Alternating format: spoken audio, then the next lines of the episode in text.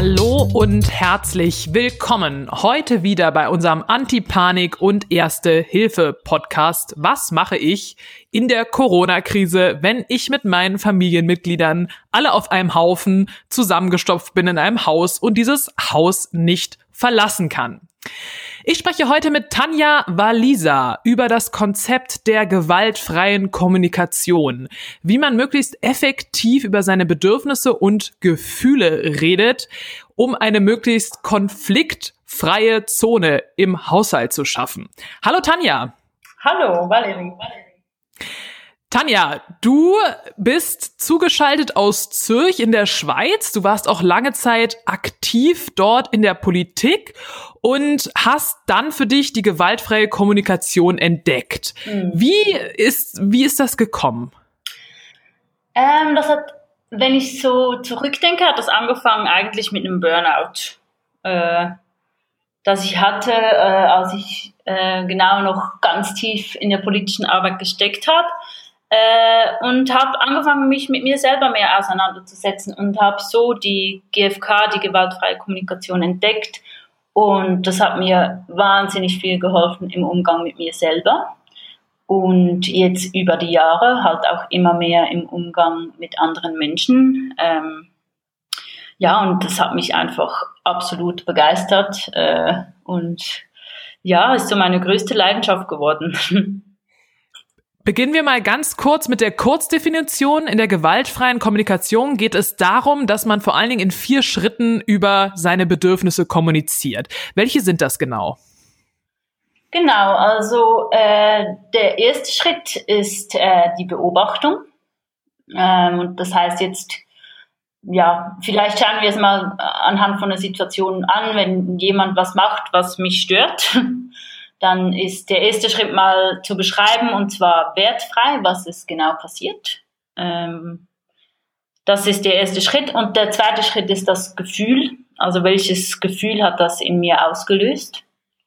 Ähm, und das ist ein ganz wichtiger, wichtiger Schritt, weil Gefühle sind ein System unseres Körpers, äh, das uns äh, zeigt, wenn was fehlt. Also wir, dass wir irgendwo hinschauen müssen. Äh, wir haben zum Beispiel Angst, wenn wir auf ein fahrendes Auto zulaufen. Das ist ein System, äh, das uns schützen will. Und äh, dann ist der dritte Schritt genau das Bedürfnis, ähm, das uns zeigt, okay, ich bin gerade genervt oder wütend oder traurig, weil ein gewisses Bedürfnis gerade nicht erfüllt ist. Und dann versuchen wir herauszufinden, welches dieses Bedürfnis ist und der letzte Schritt ist dann die konkrete Bitte. Äh, das kann eine Bitte an mich selber oder an, an jemand anders sein. Äh, wie kann man jetzt beitragen, dass dieses Bedürfnis für mich erfüllt wird? Okay, also das Konzept der gewaltfreien Kommunikation ist quasi ein Gebet auch an sich selbst, kann eingebettet werden in einen inneren Dialog oder auch in einen äußeren ja, Dialog absolut. mit also, Familienmitgliedern. Mhm. Das finde ich einen absolut wichtigen Teil der gewaltfreien Kommunikation. Ich brauche das eigentlich vor allem mit mir selbst, mhm. um halt auch so innere Klarheit zu bekommen, worum geht es mir jetzt eigentlich gerade? Und wirklich zu schauen, okay, jetzt ist das und das passiert, das macht mich total wütend, wieso eigentlich? Also was geht da gerade ab? Um auch wirklich dann mit dieser inneren Klarheit auf mein Gegenüber wieder äh, einzugehen. Ähm, genau, das ist ganz ein wichtiger Teil äh, der gewaltfreien Kommunikation, die Selbstempathie. Wer hat denn dieses Konzept überhaupt entwickelt und äh, wo oder in welchen Bereichen wurde das bislang angewandt, das Konzept der gewaltfreien Kommunikation? Das äh, wurde entwickelt von Marshall Rosenberg, das ist ein amerikanischer Psychologe. Ähm, und er wuchs in Detroit auf und hat da äh, viel von der Bürgerrechtsbewegung mitgekriegt und von und halt auch ganz schlimme Unruhen, viel Gewalt äh, und hat sich hat sich immer gefragt, wieso tun Menschen einander das an? Er war selber Opfer von Antisemitismus ähm, und hat sich da auch gefragt, warum tun Menschen mir das an? Ähm, und hat dann ähm, dieses Modell entwickelt. Ähm, das, und hat wirklich auch, ähm, er hat als Psychologe gearbeitet, er hat das in, mit Einzelpersonen gemacht, er hat Familien äh, beraten, hat aber auch äh, zum Beispiel in Kriegs- und Konfliktgebieten gearbeitet, zum Beispiel in Israel oder in Ruanda. Also wirklich diese Arbeit auch mit ganzen äh, Bevölkerungsgruppen gemacht. Und wenn ich jetzt davon ausgehe, warum tun mir Menschen das an? Das stellt sich jetzt vielleicht auch jeder in diesem Hausarrest, mein Partner oder meine Partnerin erfüllt nicht meine Bedürfnisse. Das kann ja ganz banal sein, von deckt nicht den Tisch zu ähm, hat keine, keine Pläne oder Visionen, wie wir jetzt eigentlich mit unserer beruflichen Zukunft umgehen. Heißt das dann, dass der andere eigentlich auch noch nicht weiß, was seine Bedürfnisse sind? Und das quasi dann in einer Situation, in der man aggressiv wird, mir gegenüber das äh, anwendet. Hm. Diese Unklarheit auf mich projiziert. Also das erste, was mir, das erste, was mir dazu äh, durch den Kopf geht, ist, äh, was ist überhaupt ein Bedürfnis? Und da verwechseln wir sehr, sehr oft ähm, Bedürfnis und Strategie. Mhm. Ähm, eine Strategie ist eine Möglichkeit, mir ein Bedürfnis zu erfüllen. Also zum Beispiel Tischdecken. Ähm, da geht es vielleicht darum, dass ich mir Unterstützung wünsche oder ähm, vielleicht Ordnung. Äh, und Tischdecken ist, ist eine Strategie, mir das zu erfüllen. Also da kann die gewaltfreie Kommunikation eben auch helfen, äh, zu schauen, was genau erhoffe ich mir eigentlich, was erfüllt sich für mich, wenn der Tisch gedeckt wird. Äh, damit ich eben auch dann wirklich mit dem Bedürfnis ähm, an meinen Partner zum Beispiel herantreten kann und nicht äh, mit einer Strategie. Und die, was halt so für mich fast, fast magischerweise passiert ist, wenn ich wirklich auf der Ebene des Bedürfnisses äh, mich äußern kann, dann geht beim Gegenüber so die Kooperationsbereitschaft schon mal hoch, äh, weil wir alle dieselben Bedürfnisse haben und, und dafür grundlegend Verständnis haben, äh, aber vielleicht nicht unbedingt Lust haben, diese eine spezifische Strategie zu erfüllen, die unser Partner von uns will. Das heißt, es geht vor allen Dingen erstmal darum, wenn wir eine unbestimmte Wut auf jemanden em empfinden oder auch eine bestimmte Wut, erstmal in uns zu ruhen, einen Moment zurückzugehen, in der Stille zu sein und zu überlegen, welches Bedürfnis wurde gerade nicht erfüllt. Das wäre der Optimalfall.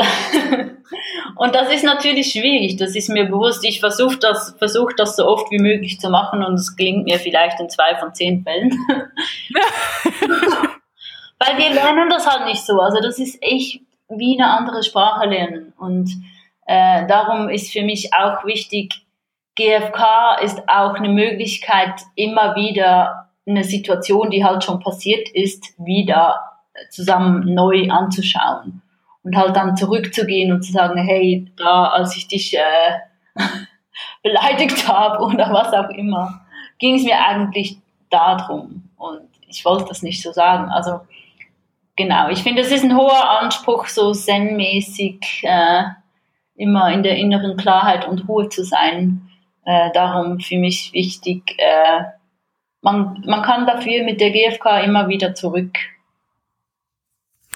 das ist ein interessanter Hinweis, weil jetzt gerade auch in der Quarantäne, wo wir auf einmal wieder so viel Zeit haben, kann es ja auch vorkommen, dass wir an vergangene Situationen oder Ereignisse zurückdenken, sei es Familie, Freunde oder im Beruf, wo wir jemanden unberecht, ungerecht behandelt haben. Und die GfK könnte uns quasi auch noch retrospektiv helfen, ähm, ja, um Entschuldigung bei dieser Person zu bitten, indem man die Bedürfnisse nochmal aufschreibt, die man in dieser Situation hatte und warum man so gehandelt hat, richtig? Ja, genau, genau, genau. Also ich glaube, dass, also ich merke das bei mir selber. Ich bin jetzt in, äh, quasi in Isolation oder Quarantäne mit meinem Ex-Mann, weil das weil das gerade super praktisch ist für uns, ohne, ohne Großmütter, ohne Kita, einfach jetzt mal zusammen äh, zu leben. Und da kommt natürlich vieles hoch. Äh, und, und ich finde, da merkt man dann auch, äh, oft wird da ja auch, werden da ja auch vergangene Trauma oder Schmerzen äh, irgendwie klingen da an, die mit der Person auch nichts, gar nichts mehr zu tun haben in dem Sinne. ähm, da, da finde ich, ist, ist die GfK auch ein super Tool, ähm, das mit sich selbst anzuschauen. Und ja, genau, auch, auch äh, darum zu bitten, vielleicht, äh, dass die Person mal darlegen kann, wieso sie damals so gehandelt hat, dass man auch da vielleicht besser verstehen kann, äh, was, was da passiert ist. Mhm. Ich bin in einer ähnlichen Situation. Ich bin zwar nicht in Quarantäne mit meiner Familie, aber ich bin quasi in Quarantäne mit ihnen in einer WhatsApp-Gruppe. Und äh, ich habe jetzt auch in Vorbereitung auf dieses Gespräch angefangen, in der WhatsApp-Gruppe ähm, diese vier Schritte zu machen und meine Bedürfnisse zu äußern und meine Gefühle darzulegen. Und plopp, sofort ähm, entbrannte eine heftige Diskussion, beziehungsweise wurde meine Familie auf einmal aktiv, wenn es darum geht, quasi, dass wir einander zuhören, dass wir überhaupt in der Lage sind, über Videokonferenzen zu sehen, nachdem sie vorher Tage, Wochenlang und Monate in dieser WhatsApp-Gruppe geschwiegen hat. Und ich habe gemerkt, in dem Moment, wo ich einfach über meine Gefühle rede, die Leute nicht anklage, sondern über dieses Bedürfnis rede, in dem Moment geht ganz viel los in mhm. den anderen Personen oder dreht sich ganz viel. Ja. Das war eine spannende Erfahrung. Cool. ich bin aber auch gleichzeitig sofort in Tränen ausgebrochen, ja. weil, weil, wie du gesagt hast, ich mir erstmal selber über meine eigenen Gefühle klar wurde. Wow. Und dafür hilft ja diese Methode. Ich habe vorher die gewaltfreie Kommunikation immer als etwas gesehen, was, was dem anderen hilft oder was der Kommunikation mit anderen hilft. Aber es hilft ja eben, vor allen Dingen in der Kommunikation mit mir selbst. Ja, absolut. Also, ähm, das ist quasi das staatlich verordnete Retreat, wo wir alle gewaltfreie Kommunikation miteinander üben können. Und vielleicht nach der Corona-Krise, wenn wir das alle getan haben, kommen wir als gestärkte Gemeinschaft hervor, die in der Lage ist, über ihre eigenen Gefühle zu reden. Das wäre doch die Vision, oder? Ja, das, das wäre wunderbar. Also, das ist für mich auch echt ein Punkt. Also eben, du hast ja gesagt, ich bin auch sehr politisch engagiert und ich finde halt, GfK ist echt, es hat was total Revolutionäres und eigentlich Subversives, weil, äh, ja, ich meine, nur schon die Konsumgesellschaft, die, die basiert eigentlich darauf, dass wir unsere Bedürfnisse halt mit Strategien verwechseln. Dass ich denke, ich brauche dieses Auto oder ich brauche diese Creme oder ich brauche was weiß ich. Und ähm, wenn ich mir halt im Klaren darüber bin, worum es mir geht, wenn ich diese, dieses Ding konsumieren will, dann bin ich halt nicht mehr so eine gute Konsumentin. Und das alleine ist schon, ja, das, das wäre nicht gut fürs System, quasi für den Kapitalismus, wenn wir uns da alle zu fest emanzipieren. Darum finde ich halt GfK echt, echt was Revolutionäres, weil es führt dazu, dass wir nicht funktionieren, sondern fühlen. Das bedeutet, ich als Konsument oder als Konsumentin beginne quasi über meine wirklichen Bedürfnisse zu reden und merke, all das, was mir die Werbung oder so sonst andreht, das sind gar nicht meine Bedürfnisse? Ja, voll. Also ich, mhm. ich habe das an mir selber krass gemerkt. Ich, ich konsumiere weniger als früher. Und ich finde, man sieht ja auch an der Werbung zum Beispiel, wie wird mir ein Auto verkauft? Mit einem Lebensgefühl, oder? Äh, das, das ist quasi, das ist ein gutes Übungsfeld für GfK. Was, welches Bedürfnis versucht mir diese Werbung zu verkaufen? So, ah, Freiheit. genau. Und wenn ich jetzt daran denke, an ein Unternehmen, was nach den Prinzipien von, von der GfK, der gewaltfreien Kommunikation, aufgebaut ist, wie könnte denn so ein Unternehmen aussehen? Ist es dann tatsächlich so, dass auch der Sekretär der Chefin sagen kann, mittels dieser vier Schritte, ähm, Beobacht, Beobachtung der Situation, Artikulation der Gefühle, ähm, Bestimmung des Bedürfnisses und eine Bitte, dass quasi auch die unterlegene Person in der Hierarchie in einem Unternehmen etwas bewegen kann.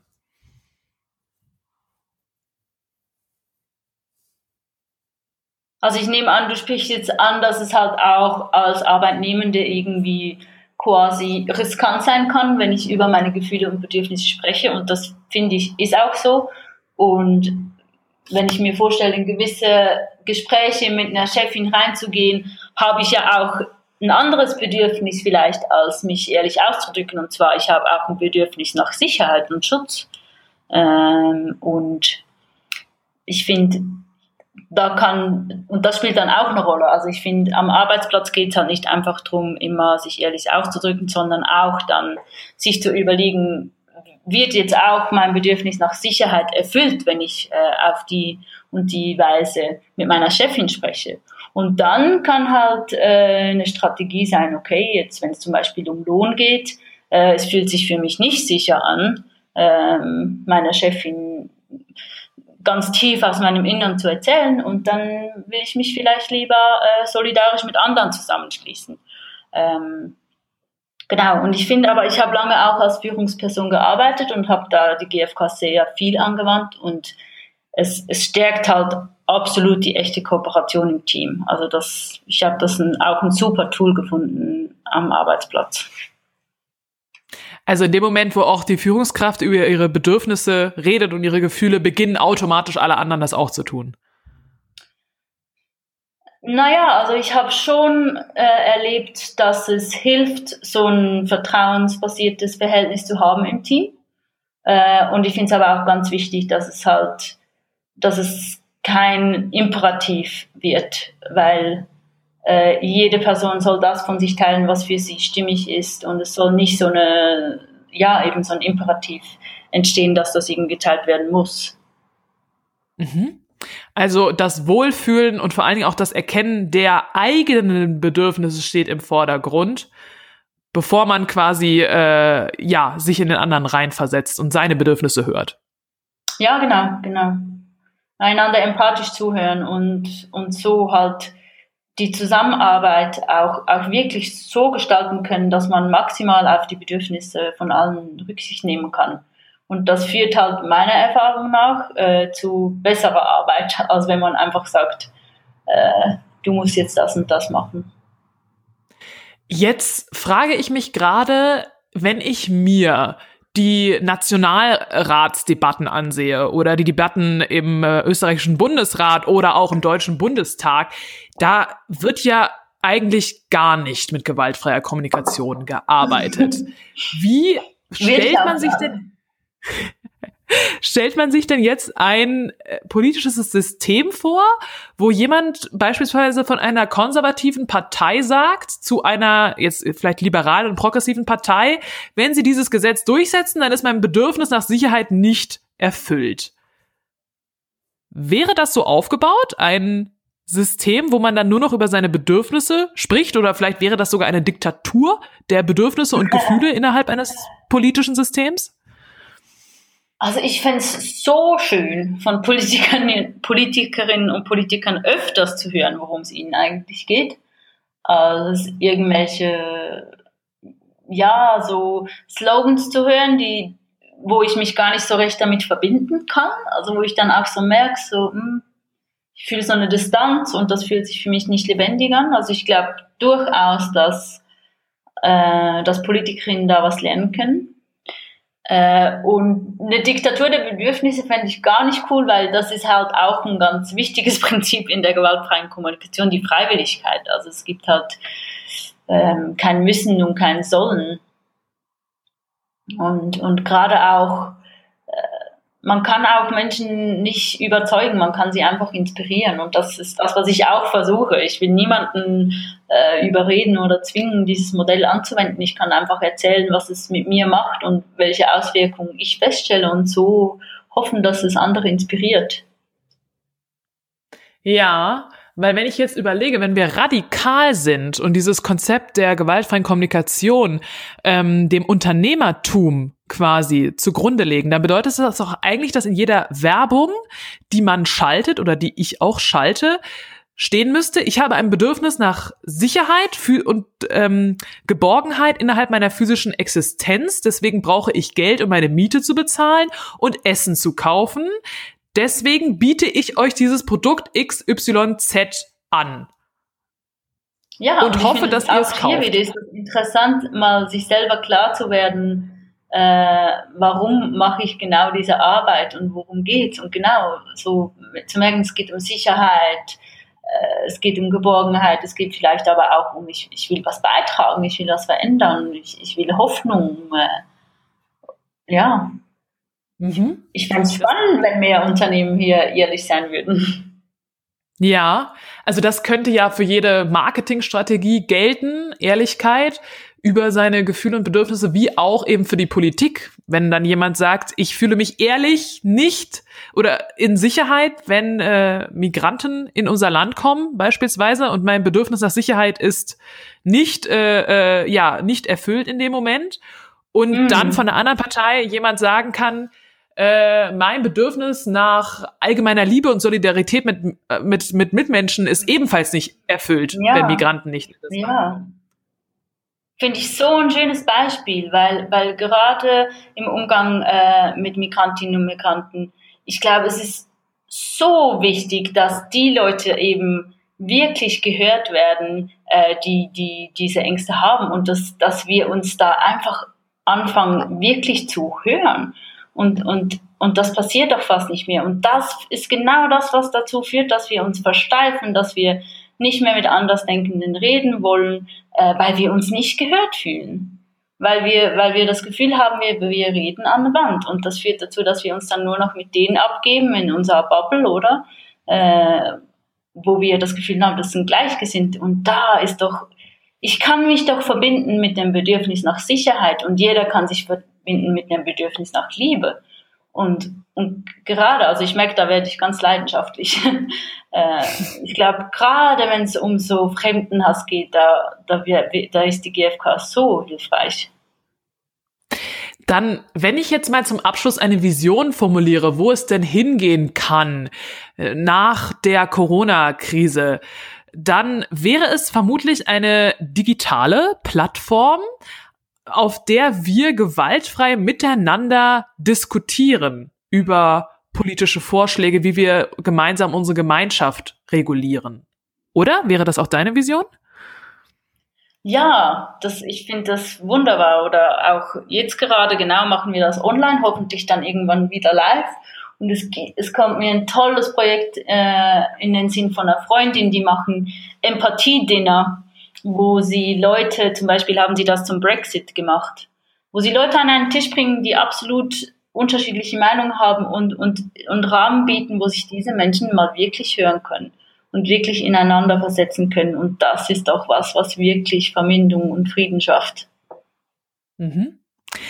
Die gewaltfreie Kommunikation. Eine Methode, mit der wir in der Lage sind, mit Menschen zu reden, die uns ganz weit entfernt von uns stehen, sei es der eigene Partner oder das Mitglied einer anderen Partei. Ich habe mit Tanja Walliser geredet. Sie ist Trainerin für gewaltfreie Kommunikation in Zürich und ich bin Valerie Lux, Reporterin und freie Journalistin aus Südtirol und hoffe, dass alle Zuhörerinnen und Zuhörer wieder nächstes Mal einschalten, wenn es darum geht, Corona-Krise, wie können wir sie am effektivsten meistern? Ich bedanke dich bei dir, Tanja, und wünsche allen Zuhörerinnen und Zuhörern einen wunderschönen Tag mit gewaltfreier Kommunikation.